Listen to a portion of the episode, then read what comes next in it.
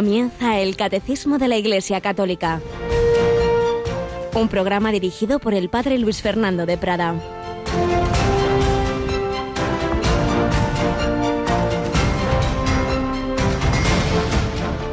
Adveniat regnum tum, Padre, venga a nosotros tu reino. Alabado sean Jesús, María y José. Muy buenos días, queridísima familia de Radio María, en este miércoles 9 de octubre de 2019, casi un tercio de este mes misionero extraordinario en el que seguimos pidiendo ese reinado de Dios. Venga a nosotros tu reino. El Evangelio de la misa de hoy nos relata cómo los discípulos pidieron a Jesús que les enseñara a orar y es cuando enseña el Padre nuestro. Y no nos olvidamos como la segunda petición del Padre nuestro es esta, venga a nosotros tu reino, que venga tu reino, que reines tú, Señor, en nuestro corazón, en nuestras familias, en nuestras sociedades, en el mundo entero. Un reino que comienza en el corazón, si no sería algo este exterior farisaico, pero que está llamado a extenderse a todas las relaciones sociales. No es algo interiorista, interior e íntimo sí, pero intimista o desencarnado no. Por eso hay una doctrina social de la Iglesia, por eso pedimos ese reinado de nuestro Señor sobre el mundo entero, por eso pedimos la civilización del amor. Venga a nosotros tu reino. El reinado del Señor empieza en el corazón, en nuestro bautismo, se rompe ese dominio de Satanás, como hoy veremos, y entra la Santísima Trinidad, pero ese reinado hay que cuidarlo toda la vida y, y hay que pedir que se vaya apoderando cada vez más de todo nuestro ser, de toda nuestra psicología y desde nuestro corazón a los ámbitos a los que el Señor nos envía. Venga a nosotros tu reino, lo seguimos pidiendo especialmente en el Rosario, mes de octubre, mes misionero, mes del Rosario. Y no nos olvidamos de que este, esta semana, el lunes, teníamos un rosario extraordinario desde Santa María la Mayor que nos dirigía en español para todas las Radio Marías de lengua hispana ese rezo Yolanda Gómez, que ya la tenemos de vuelta. Buenos días, Yoli. Muy buenos días, padre.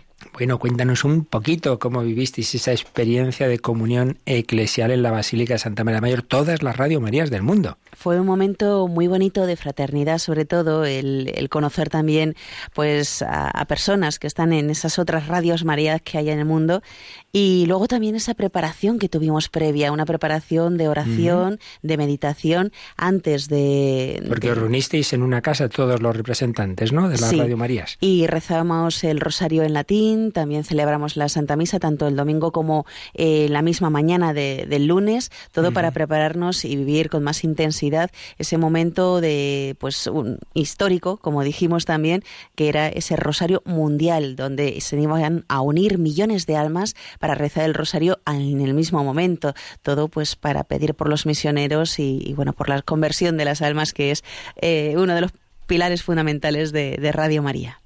Veíamos en las imágenes la Basílica de Santa María Mayor, pues repleta de muchos fieles, de, religiosas, sacerdotes, obispos, ¿verdad? Era, era un, el pueblo de Dios. Sí, estaba ahí representado totalmente. Y el ambiente era eh, como se les veía en la cara alegría y además esa oración. Y, fue un momento muy bonito el que se vivió allí en la Basílica de Santa María la Mayor de Roma que además es preciosa. Y a mí me encanta. Mm. y, bueno pues fue un momento muy muy bonito muy bonito el que pudimos escuchar ahí el convivir con otros países otros idiomas esas oraciones eh, y esas meditaciones también, pues eh, que le pedían al Señor y a la Virgen que nos ayude a seguir caminando hacia ellos. Me llamó la atención especialmente me parece que era el presidente de Radio María de China, ¿verdad? Sí. Ese, ese misterio en China. Ay, madre, eso ya era complicado saber por dónde iba, pero bueno, más o menos. Sí, sí. Sí, sí, no, estuvo muy bien. ese signo claro de cómo la Iglesia es eso, católica, universal. Y volvemos a Roma este domingo. Tenemos otra retransmisión sin, sin ir físicamente en este caso, pero sí que que nuestras ondas van a Roma porque hay una canonización, ¿verdad? La del cardenal Newman, nada más y nada menos. será cuatro, las, y cuatro, beatos, eso es. Eh, será a las 10 de la mañana en la plaza de San Pedro de, del Vaticano. Y, bueno, además es hoy a las 3 de la tarde les vamos a ofrecer una conferencia sobre el cardenal Newman, sobre su vida y sus pensamientos. Así que nos vamos preparando. Estupendo. Pues seguimos en esa onda eclesial, mundial, oracional y pedimos al Señor, por medio de la Virgen María y de tantos santos, este domingo cinco más, que venga a nosotros su reino. Como nos han enseñado San Francisco Javier y tantos santos misioneros, sí, Señor, seguimos pidiéndotelo. Venga a nosotros tu reino.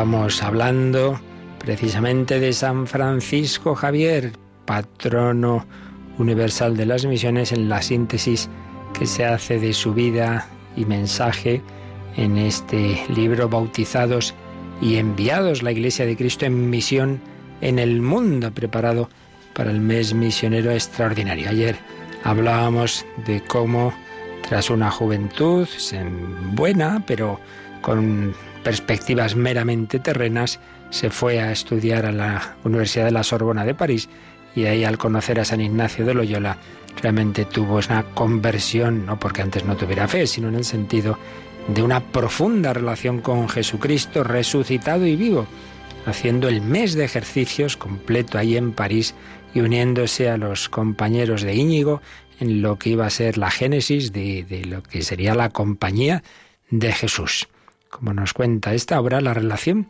de Javier con Ignacio de Loyola y la experiencia de amistad en Cristo entre esos primeros miembros de lo que poco después se fundaría como Compañía de Jesús, van a ser dos elementos permanentes en la filosonomía espiritual de Francisco Javier. Ante todo, esa centralidad de la persona de Jesucristo. Por eso a ese grupito de amigos en el Señor lo llamaron Compañía de Jesús eran compañeros de Jesucristo, querían seguir al Señor. Una espiritualidad y una actividad misionera, pues muy parecida, podemos decir, a la espiritualidad, basada en la misma espiritualidad de San Pablo. Recordemos cómo escribía el apóstol de, las gentiles, de los gentiles en su segunda carta a los Corintios, porque nos apremia el amor de Cristo al considerar que si uno murió por todos, todos murieron. Nos apremia el amor de Cristo. Si Cristo ha muerto por todos, esto tenemos que contárselo a todos los hombres, que Cristo ha muerto por ti. Seguía diciendo San Pablo, Cristo murió por todos, para que los que viven ya no vivan para sí, sino para el que murió y resucitó por ellos. Nuestra vida no es para nosotros mismos, es para aquel que ha muerto y resucitado por ti y por mí, no vivan ya para sí, sino para el que murió y resucitó por ellos. De modo que nosotros desde ahora no conoceremos a nadie según la carne. Si alguna vez conocimos a Cristo según la carne, ahora ya no lo conocemos así, terminaba San Pablo en esa carta a los Corintios. Y de las cartas también que escribía Francisco Javier, que se leyeron muchísimo y que suscitaron muchísimas vocaciones misioneras en la historia de la Iglesia, podemos recordar algunos pasajes famosos como en esta. Cuando llegué a estos lugares, bauticé a todos los niños aún no bautizados, así que administré el sacramento a muchísimos niños que no sabían cuál es la diferencia entre la derecha y la izquierda. Tan pronto como llegué a las aldeas, los niños no me dejaban ni recitar la liturgia de las horas, ni comer ni dormir, si antes no les enseñaba algunas oraciones. Entonces comencé a entender por qué de ellos es el reino de los cielos. He conocido grandes talentos entre ellos, y si hubiese quien los enseñara en la santa fe, estoy segurísimo de que serían buenos cristianos.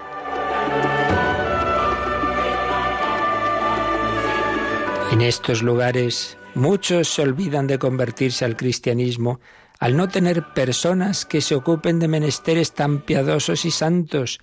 Muchas veces me conmueve la idea de ir a las universidades de vuestra parte, gritando como un hombre que hubiera perdido la cabeza, y especialmente en la Universidad de París, diciéndoles a todos en la Sorbona que tienen más ciencia que deseo de hacerla fructificar. ¿Cuántas almas no pueden ir al cielo y van al infierno por vuestra negligencia? Javier recordaba esos años suyos en la Universidad de París, recordaba eclesiásticos que simplemente estaban a sacarse un título, pero sin ese celo apostólico y veía mientras tanto pues tantas almas necesitadas de más misioneros, de más sacerdotes, de quien les enseñara la doctrina evangélica, quien les diera los sacramentos y no estaban porque estaban ahí perdiendo el tiempo y le daban ganas de ir a gritar a Europa, pero ¿qué hacéis aquí, hombre? Que os necesitan.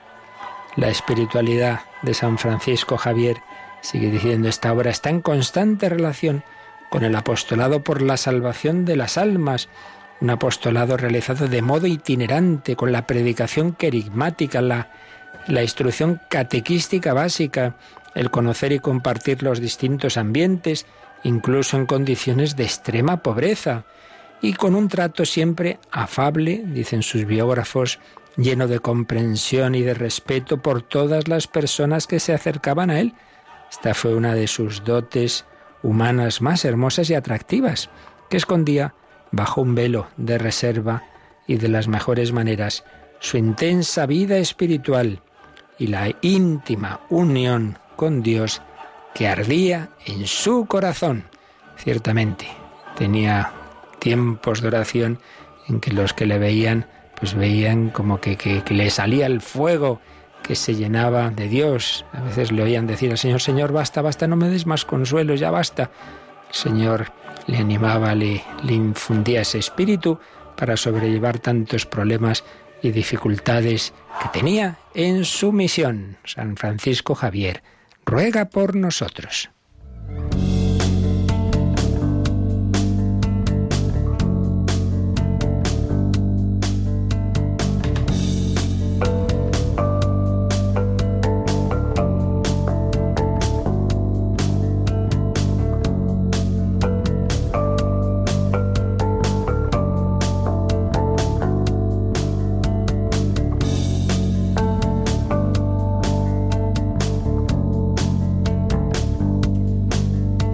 Francisco Javier, como todos los grandes misioneros, anunciaba el Evangelio, enseñaba las oraciones principales, entre ellas el credo. El credo, y el credo es lo que estamos comentando desde hace ya tantísimos meses y años incluso, en este programa del Catecismo de la Iglesia Católica, un catecismo que hubiera disfrutado del San Francisco Javier, tenía otros más sencillos, hoy tenemos pues este fruto de tantos años de trabajo conjunto y la aprobación de un Papa Santo, San Juan Pablo II, este catecismo de la Iglesia Católica que tiene estas cuatro partes y estamos en la parte final de, la primera, en los párrafos finales de la primera parte, es decir, el credo. Y el credo tiene 12 artículos. Comenzábamos eh, ayer el comentario al artículo décimo, muy consolador creo en el perdón de los pecados. Lo primero que comentábamos era precisamente que es muy bello pensar que entre las cosas que creemos, y no solo creemos, por supuesto, ante todo y sobre todo en Dios nuestro Señor, la Santísima Trinidad, la Encarnación, en fin, todas esas verdades, y también creemos en el perdón de los pecados. Yo creo que el pecado no tiene la última palabra en mi vida, si yo así abro mi corazón a la misericordia de Dios, de parte de Dios. Nunca va a faltar, no hay pecado por grave que sea, que Dios no quiera y pueda perdonar. Lo único que hace falta es eso, abrirme a su perdón, a su misericordia, pedir esa gracia y, dejarme abrazar por el amor de Dios y Él mira transformando para mm, empezar una nueva vida, porque decíamos que el perdón de Dios no es como el nuestro, así, bueno, bueno, te perdono y en fin, ¿qué vamos a hacer? No, Dios perdona, olvida y rehace nuestra vida, nos recrea. Y eso, de una manera especialísima, ocurre con el sacramento del bautismo. Cuando una persona adulta, y recientemente he tenido yo un caso bien bello, pues se bautiza, pues todo, absolutamente todo lo malo que ha habido en su vida, todos los pecados cometidos y todas sus consecuencias, pues quedan perdonados. El bautismo nos da la vida divina y esa vida de Dios, al entrar en nuestra alma, pues mm, expulsa todo lo, negativo, ese dominio del príncipe de este mundo, el pecado original y todos los demás pecados que se hayan podido cometer y las penas correspondientes. Por eso, este artículo 10, después del número introductorio que veíamos ayer, en 976, tiene dos apartados. Y el primero es un solo bautismo para el perdón de los pecados.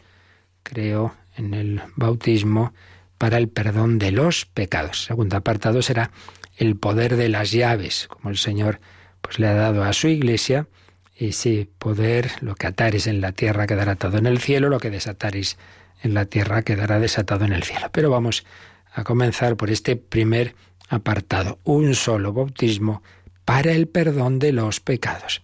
Y este apartado comienza con el número 977 que Yolanda vamos a, vamos a leer. Nuestro Señor vinculó el perdón de los pecados a la fe y al bautismo. Id por todo el mundo y proclamad la buena nueva a toda la creación. El que crea y sea bautizado se salvará el bautismo es el primero y principal sacramento del perdón de los pecados, porque nos une a Cristo, muerto por nuestros pecados y resucitado para nuestra justificación, a fin de que vivamos también una vida nueva. Pues aquí se nos da ya los fundamentos evangélicos de, este tema. Se nos ha dado esa frase de final del Evangelio de San Marcos, Marcos 16, 15 y 16, precisamente el envío misionero Id por todo el mundo, por todo el mundo, y proclamad la buena nueva a toda la creación. Esa es la tarea de los apóstoles. ¿Y qué va a pasar en los oyentes? El que crea y sea bautizado se salvará. Ya sabemos que estas palabras a nuestros oídos relativistas y que entienden mal el pluralismo religiosos les suenan, les suenan a fundamentalismo y cosas de esas, y es mucho más sencillo. La salvación es unirse con Dios, y el hombre por sus fuerzas no puede unirse con Dios. La única posibilidad es dejarnos unir con el Dios que ha bajado del cielo a la tierra, el Hijo de, de Dios y el Hijo del hombre, Jesucristo, camino, verdad y vida, único redentor. Solo Él me mete en el ascensor, por así decir, que es su corazón, y me lleva al Padre. Nadie va al Padre sino por mí. El Espíritu Santo me une a Cristo y en Cristo y el Espíritu Santo voy al Padre.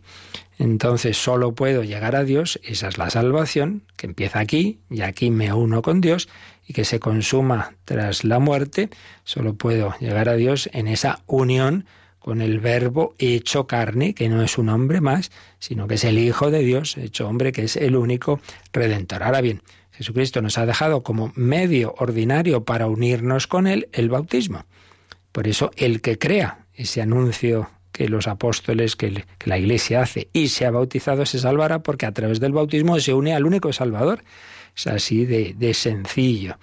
Otra cosa es, que ya lo hemos hablado en bastantes ocasiones, que, que, las personas que sin culpa no reciben ese anuncio, no pueden tener ese bautismo sacramental, está lo que llamamos el bautismo de deseo, ese deseo interior que Dios suscita por su gracia en las personas de buena voluntad de hacer todo aquello que, que si ellos supieran harían y supieran, pues sí, Dios quiere ese bautismo, pues claro que lo quieren. Entonces, bueno, el Señor pues ve los corazones y, y existe esa gracia también que viene a ser un bautismo de deseo, pero nadie se salva simplemente por su buena voluntad. Ojo, todos los que se salvan, todos los que llegan a Dios, llegan por Cristo y Cristo actúa a través de su iglesia, sea medios ordinarios y, y los mejores, que son los sacramentos como tal, sea por la oración de intercesión, sea porque oramos por la salvación de todos. Pero en último término, la gracia que les llega a una persona y que toca su corazón y que le permite salvarse es una gracia siempre fruto de la redención de Jesucristo que actúa en el cuerpo místico que es la Iglesia. En ese sentido, como ya explicamos en su momento, el axioma que puede resultar chocante fuera de la Iglesia no hay salvación, no es en el sentido de que el que no pertenece física, jurídicamente, digamos, a la Iglesia no se salva, sino en el sentido de que todo el que se salva, aunque no lo sepa, es a través de la Iglesia, porque la Iglesia es el cuerpo místico de Cristo y la única manera de entrar en el cielo es entrar en Cristo, unirme a Jesucristo. Y esa unión con Jesucristo se produce en esa Iglesia, en ese cuerpo místico. Uno a lo mejor, pues eso, no lo sabe conceptualmente, pero en su corazón Dios le invita a esa unión. Pues bien, y dejamos ahora esos medios extraordinarios por los que Dios en su misericordia ofrece su gracia a todos los hombres, pero el camino ordinario y el que Él quiere, y por eso envía a los apóstoles, y por eso nos envía a todos, y por eso es necesaria la misión, porque no es lo mismo, no es lo mismo el simplemente pues esa gracia, pero no conocer al Señor explícitamente, no poder comulgar, no poder confesar, no tener eh, una comunidad cristiana, no es lo mismo que el que luego uno, bueno, pues por, la gracia de Dios y su misericordia, pues pueda recibir esa ayuda, pero que, que no es lo mismo, repito, que lo que el Señor quiere para todos nosotros de una vida cristiana en plenitud. Una vida cristiana cuya puerta de inicio, de, de entrada ordinaria es el bautismo. Bautismo que nos da la vida de Dios, la Santísima Trinidad entra en nuestras almas. Eh, el final de San Mateo pues lo dice bien clarito, bautizándolos en el nombre del Padre y del Hijo y del Espíritu Santo, cuando envía a los apóstoles. Esa vida divina, esa posesión del alma por la Santísima Trinidad implica pues la expulsión del dominio de Satanás. Todo bautismo, no sé si somos conscientes de ello, incluye un exorcismo. El primer exorcismo y muchas veces el único que uno ha recibido es ese, es el del bautismo. En el bautismo hay un rito en el cual se está invocando al Espíritu Santo frente al príncipe de este mundo.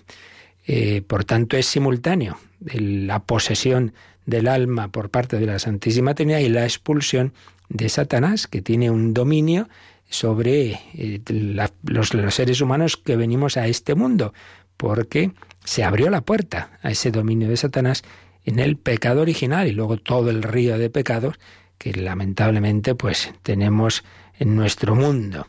Pero el bautismo expulsa a Satanás y perdona ese, esa situación, sana esa situación de pecado original y si uno se bautiza de adulto, todos los demás pecados que haya podido cometer. Por eso nos dice este número 977 que el bautismo es el primero y principal sacramento del perdón de los pecados, porque nos une a Cristo, lo que os estaba diciendo.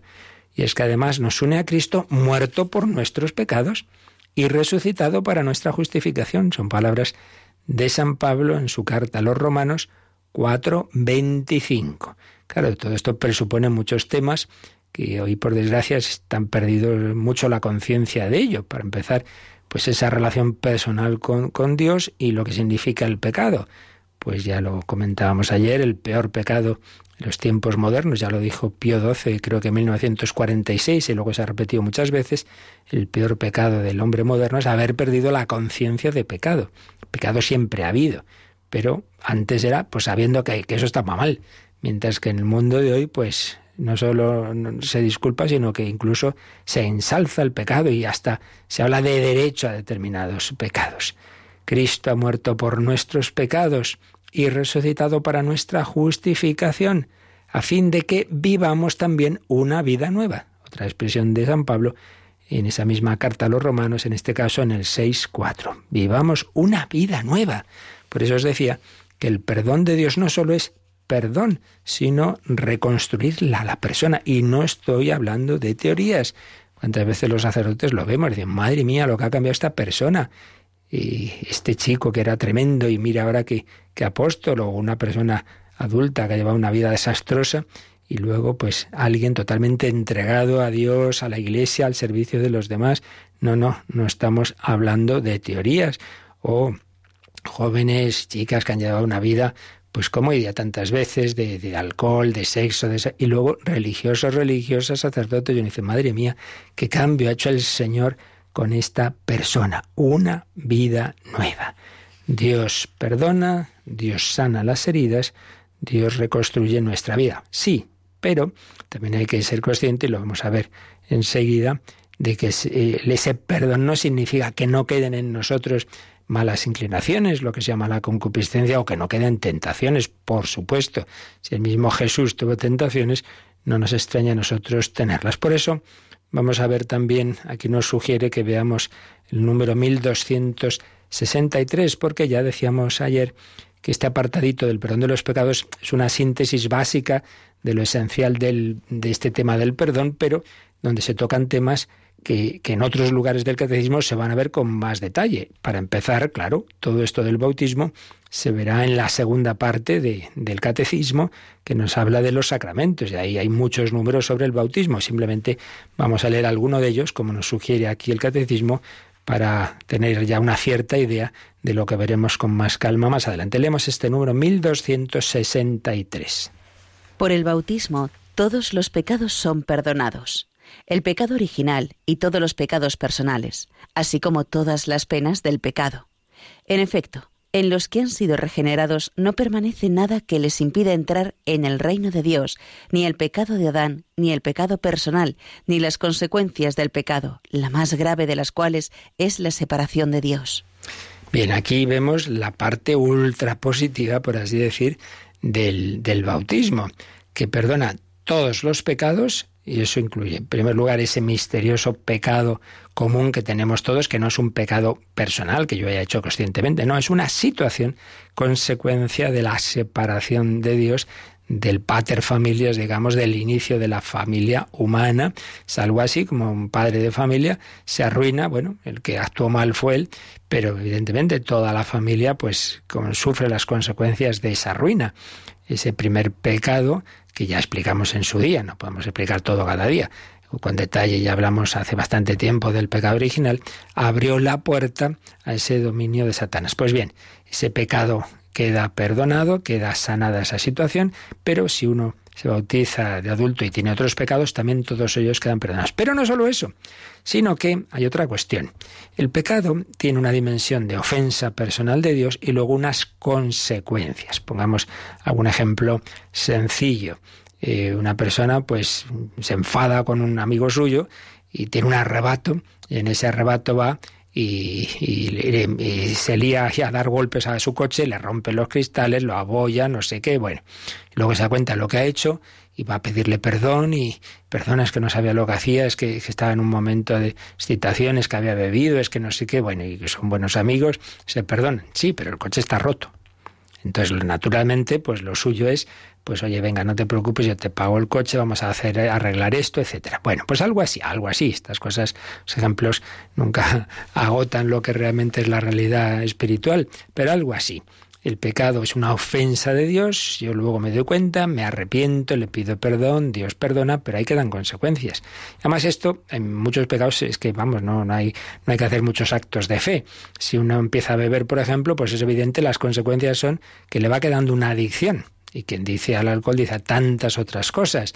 Si uno se ha peleado bastantes veces con una persona, pues claro, cada vez es más difícil esa relación. Si uno va dejándose llevar de la pereza, cada vez le cuesta más la diligencia. Y así en todo. Hay unas consecuencias que aunque Dios te perdone, las consecuencias están ahí. Y por eso decimos que luego hay que reparar esas consecuencias, hay que hacer penitencia. Y si no lo hacemos en esta vida y el alma todavía está descentrada de Dios, está inclinada hacia sí misma con, en su egocentrismo, si uno no se purifica en esta vida con, con la gracia de los sacramentos, las indulgencias, la penitencia, entonces queda la purificación ultraterrena que llamamos purgatorio. Ahora bien, la Iglesia nos ayuda, unos a otros nos debemos ayudar, y no solo la ayuda de consejos, etcétera, sino también el compartir los tesoros espirituales, es donde entra el tema de las indulgencias que ya vimos al hablar de la comunión de los santos y que veremos con más detalle también en el sacramento de la penitencia, etcétera. Pero ahora simplemente lo comentamos. Cuando una persona pues eso, ha llevado una determinada vida, se arrepiente, pero quedan esas consecuencias, eh, pues eso hay que purificarlo en esta vida, en el purgatorio o con la ayuda también de las indulgencias. Ahora bien, si una persona resulta que justamente pues se bautiza y se muere, pues ha quedado no solo perdonado los pecados, sino todas esas consecuencias, todas esas penas que tendría que, hacer, que purificar, esa penitencia que tendría que hacer o ese purgatorio que tendría que sufrir, pues no, ya no existe porque el bautismo tiene esa capacidad de, quitar totalmente incluso esas penas, esas consecuencias. Por tanto, realmente es, el, regalo de los regalos. Si una persona se bautiza y muere, como esto se ha dado en mártires, ¿no? Pues que, que eran, eran neófitos. Y también es verdad que la Iglesia ahí ha entendido otro tipo de bautismo suplementario, el bautismo de sangre, cuando había catecúmenos que se iban a bautizar, pero llegaba la persecución y, y mueren, pues lo mismo, es algo así. Es también como un bautismo pues, de sangre que directamente pasan a, a, ver a Dios, pero lo mismo si uno recibe el bautismo y muere. Un perdón total y absoluto. Luego veremos que, que hay algo que sí que queda después del bautismo, que son esas inclinaciones eh, que, que, pueden quedar eso en la persona que sigue aquí en la vida.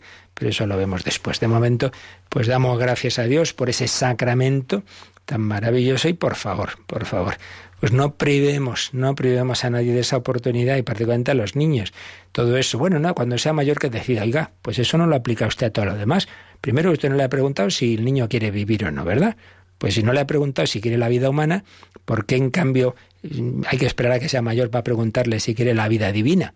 Tampoco le ha preguntado si le gusta su nombre, le ha puesto un nombre. Tampoco le ha preguntado si quiere comer, le da de comer. Tampoco le ha preguntado si quiere ir al colegio, le lleva al colegio. O si quiere aprender la lengua de aquí. Hombre, eso no lo preguntamos y en cambio sí preguntamos si quiere ser hijo de Dios. Que luego no quiere, el tiempo tendrá para dejar la fe, apostatar, lo que quiera como tiempo tendrá para dejar de comer o para suicidarse. Pero démosle lo bueno. Y que hay más bueno que la vida divina, que la gracia de Dios, que el perdón de todo. Bueno, pues pedimos al Señor valorar este sacramento y demos gracias a Dios. Todos somos unos salvados, unos rescatados, unos perdonados. Tú también estás perdonado por Dios en tu bautismo, en la renovación del bautismo como veremos es el sacramento de la penitencia, vivamos con la alegría de sabernos siempre perdonados por Dios.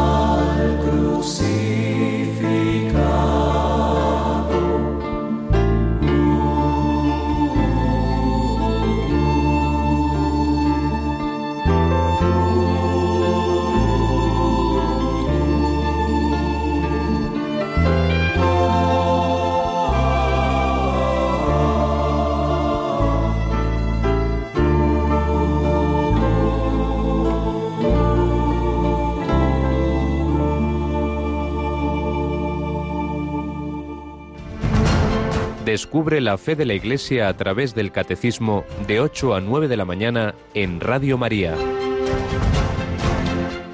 Somos rescatados, somos perdonados. Creo en el perdón de los pecados. Dios me ha dado su vida divina en el bautismo. Y el número 978 profundiza en esta idea de cómo el bautismo, al darnos esa vida de Dios, nos da ese perdón total y absoluto, con el matiz que enseguida veremos. Leemos este número 978 que está tomado de un catecismo de hace siglos, el catecismo romano, un precedente de este catecismo de la Iglesia Católica del siglo XX. Vamos al 978. En el momento en que hacemos nuestra primera profesión de fe, al recibir el santo bautismo que nos purifica, es tan pleno y tan completo el perdón que recibimos que no nos queda absolutamente nada por borrar, sea de la culpa original, sea de cualquier otra cometida u omitida por nuestra propia voluntad, ni ninguna pena que sufrir para expiarlas. Sin embargo, la gracia del bautismo no libra a la persona de todas las debilidades de la naturaleza. Al contrario, todavía nosotros tenemos que combatir los movimientos de la concupiscencia que no cesan de llevarnos al mal. Pues como veis, aquí este catecismo romano, que recoge el catecismo actual, nos da dos ideas complementarias. Por un lado, la que antes decíamos, que el bautismo tiene esa capacidad de perdonarnos y purificarnos de una manera total. Es tan pleno, tan completo ese perdón. Recordábamos que perdón es el don que se ofrece de nuevo intensivamente, un gran don. Es tan grande, es tan pleno, es tan completo que no nos queda nada por borrar, ni de esa culpa original, ni los pecados que uno haya podido cometer, cometer o, dejar de hacer. La omisión, que eso muchas veces se nos olvida, ¿no? No sé de qué confesarme, pues mira que por vagancia no hiciste esto y lo otro, por ejemplo, pecados de omisión.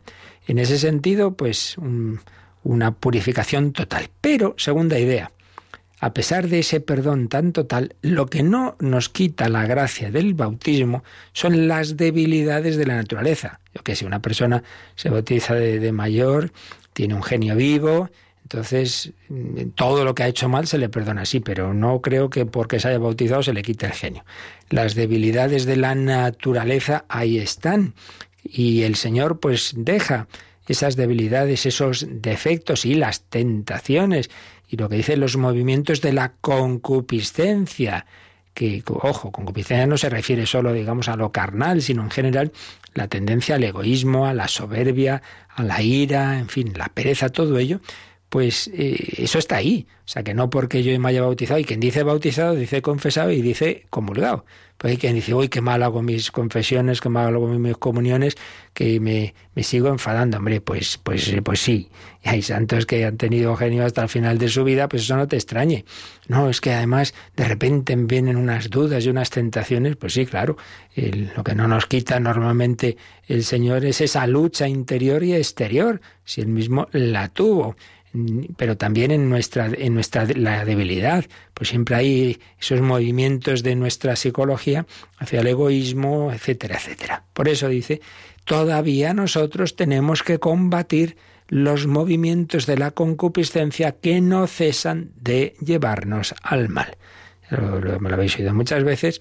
En el Padre Nuestro no decimos que no tenga tentaciones, sino no nos dejes caer en la tentación por lo tanto, no hay que asustarse, es que me vienen unos pensamientos, unos sentimientos. Recordamos algo muy fundamental. Un pensamiento y un sentimiento no es mío si yo no lo hago mío. Uy, es que me ha venido una rabia y una envidia. ¿Y usted quería eso? No, no, yo qué voy a querer. Pues entonces no hay ningún pecado. Sentir no es consentir. Es que es que de verdad es que esa persona pues la veo y me pongo nervioso, pero usted le desea algo malo. No, no, no, no, no. Bueno, pues ya está. Lo que importa es la voluntad, pero el sentir esos movimientos que uno le gustaría no sentir, pues bueno, eso ya no depende de nosotros. Nuestra naturaleza pues tiene esas tendencias que no, a, veces la gracia de Dios hasta puede quitar algo de eso, pero muchas veces no. Por tanto, nadie piense que es mal cristiano, que no recibe bien los sacramentos, porque sienta esas inclinaciones a lo, a lo malo.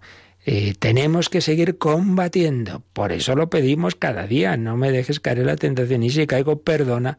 nuestras ofensas. Y Santa Teresa decía que no pasa nada, que así como los soldados de su época, soldados eran, pues era una profesión, y claro, decían, si, si hay batallas, pues, pues tenemos trabajo, y si no, pues no.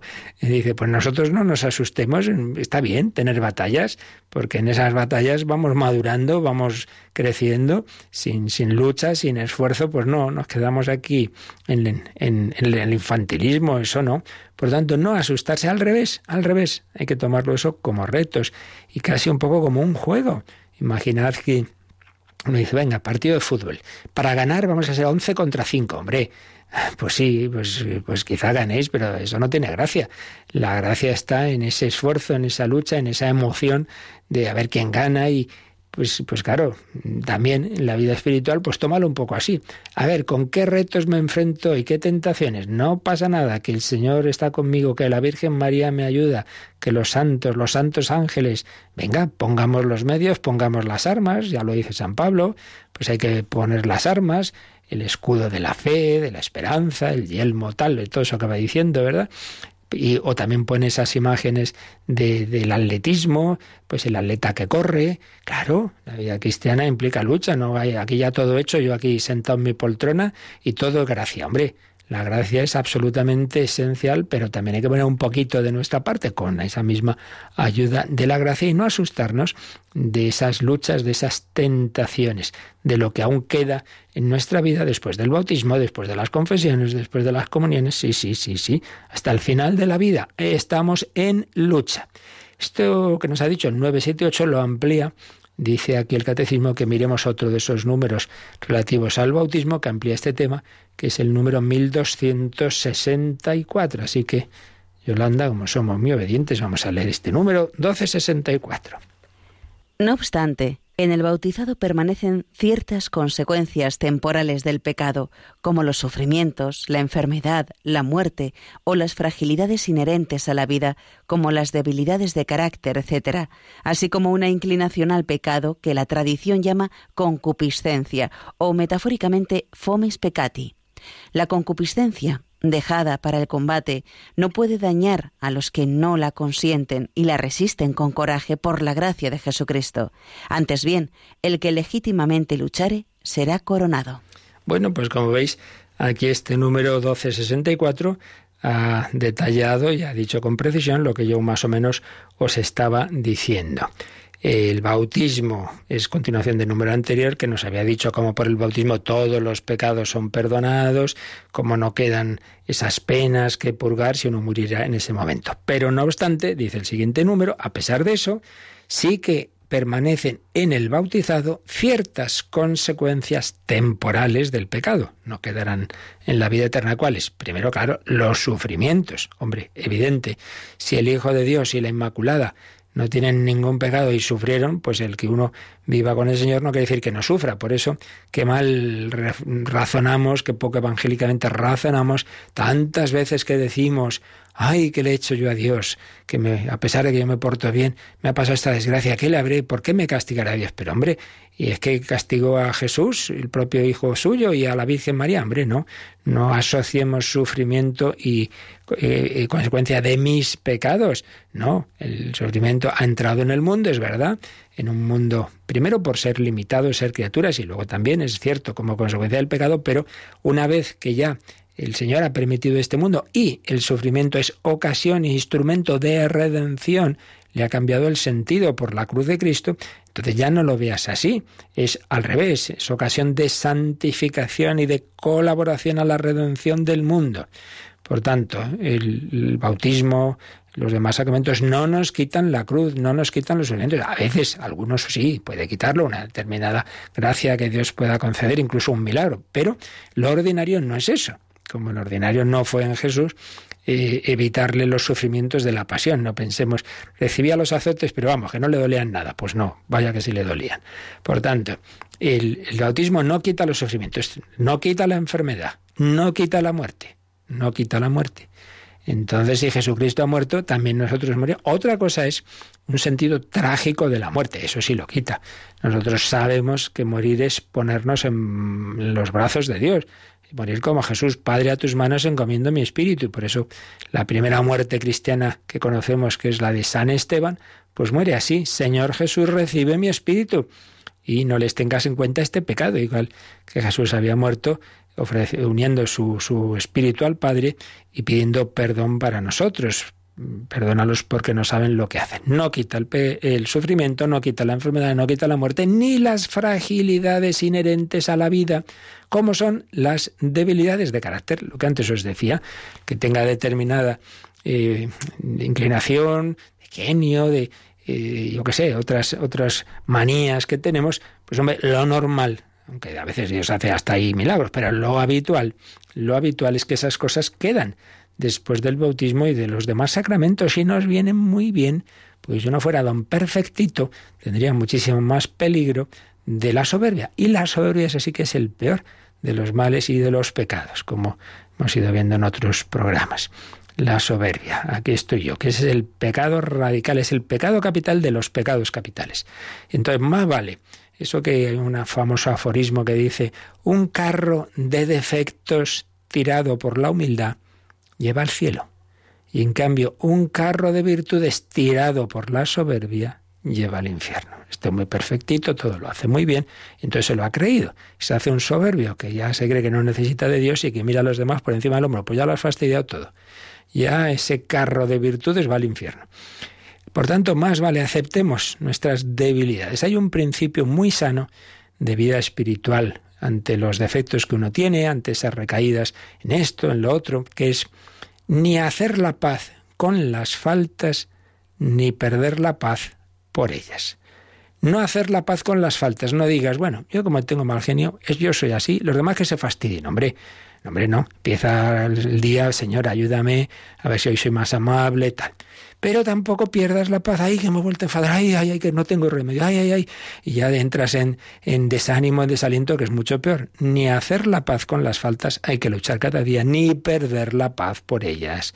Por tanto, tranquilidad, vale, aceptemos la debilidad, aceptemos pues los defectos que tengo, y tengamos paciencia con nosotros mismos y que los demás la tengan con nosotros y nosotros con los defectos del prójimo, como dice una obra de misericordia. El bautismo no quita esas fragilidades ni quita esa inclinación al pecado que la tradición llama concupiscencia o fomes peccati, es decir, que en principio a lo que tendemos, a lo que tendemos, pues a pesar de que estemos con el Señor, pero sí, sí, eso no nos quita Estamos ahí el domingo después de comer, uy, qué buena siesta, me voy a echar ahí, tendría que ir a visitar tal persona, no me apetece, pues normal, no, no normal, me apetece más quedarme en el sofá, pues sí, lógico.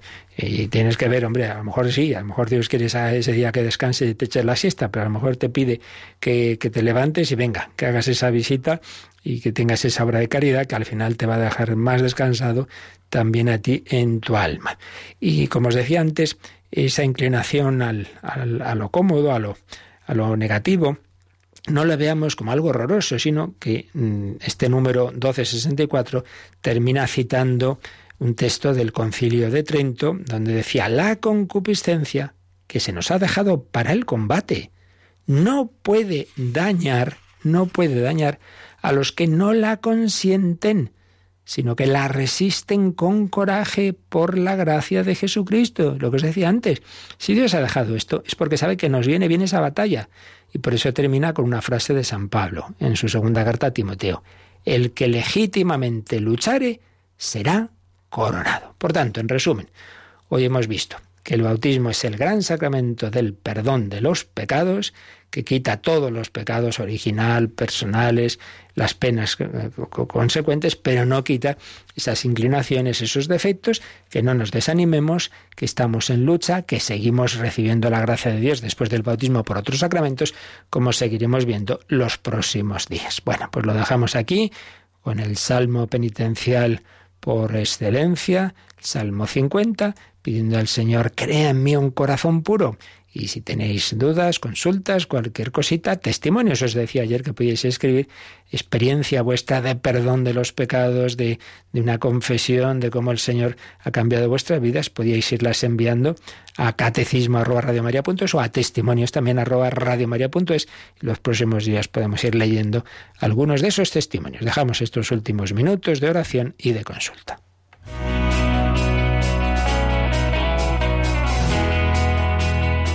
Participa en el programa con tus preguntas y dudas. Llama al 91005 9419. 91005 9419. También puedes escribir un mail a catecismo arroba. Catecismo arroba.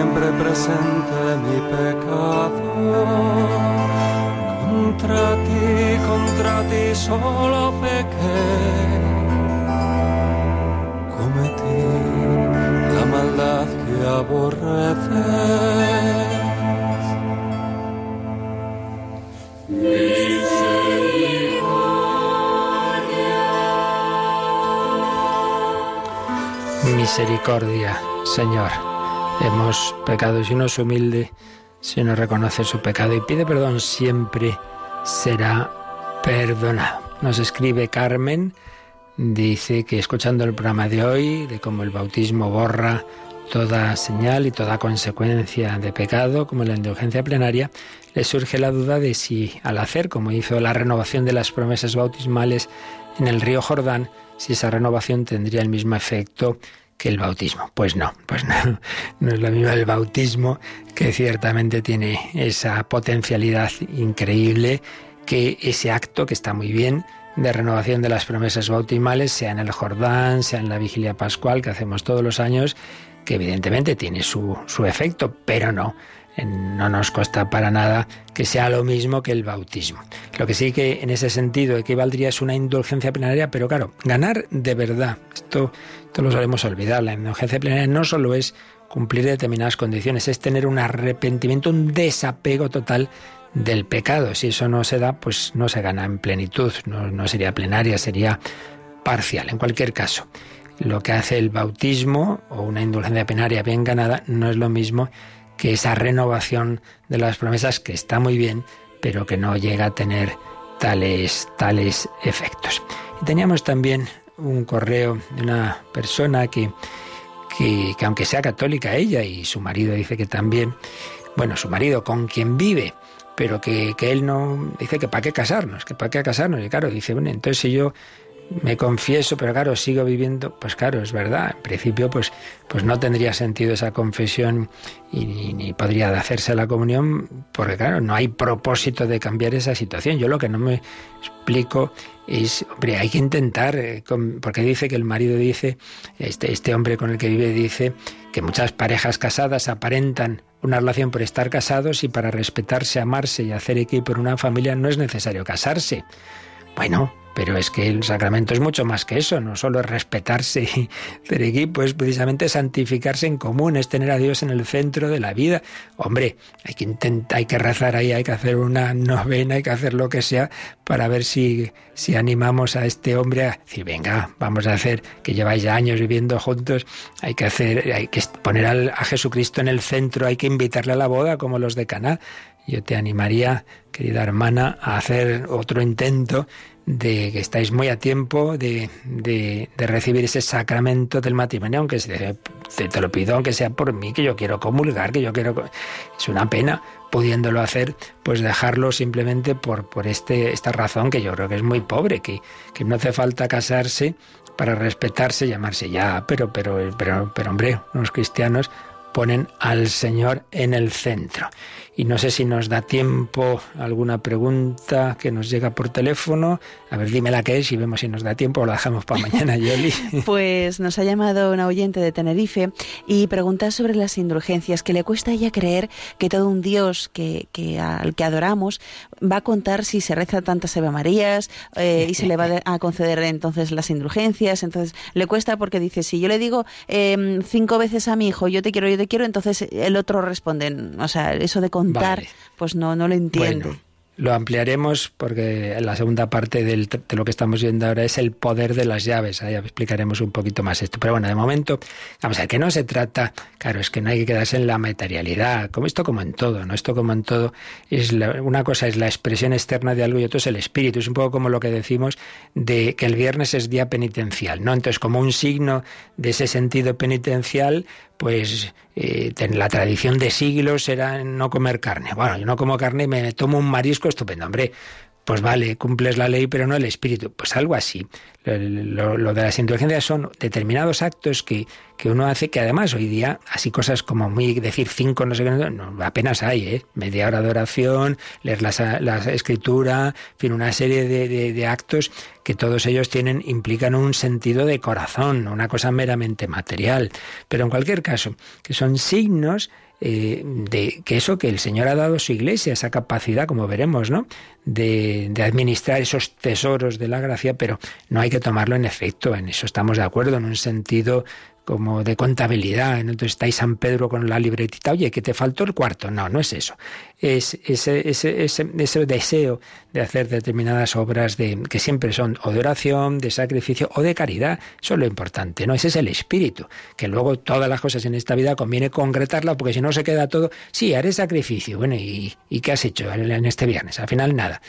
Por ahí va la cosa, hay que concretar y, ahí es donde puede uno decir, ah, fíjate que esto es una tontería. Hombre, la concreción es concreción de un espíritu y siempre el espíritu es lo importante. Por ahí va la cosa que ya ampliaremos. Bueno, pues damos gracias al Señor. Esta noche os espero también en el nombre de Dios, precisamente muy interesante lo que estamos tratando de esas banderas, dos estilos de vida, Cristo y Satanás, eh, como el Señor nos quiere llevar al amor, superando el egoísmo. Esta noche a las 11, 10 en Canarias, lo seguimos tratando en el hombre de Dios, temas relativos a lo que también estamos viendo aquí.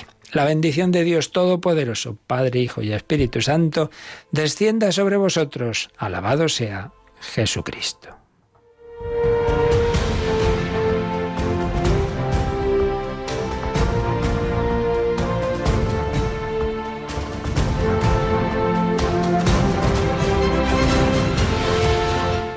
Han escuchado en Radio María el Catecismo de la Iglesia Católica. Un programa dirigido por el Padre Luis Fernando de Prada.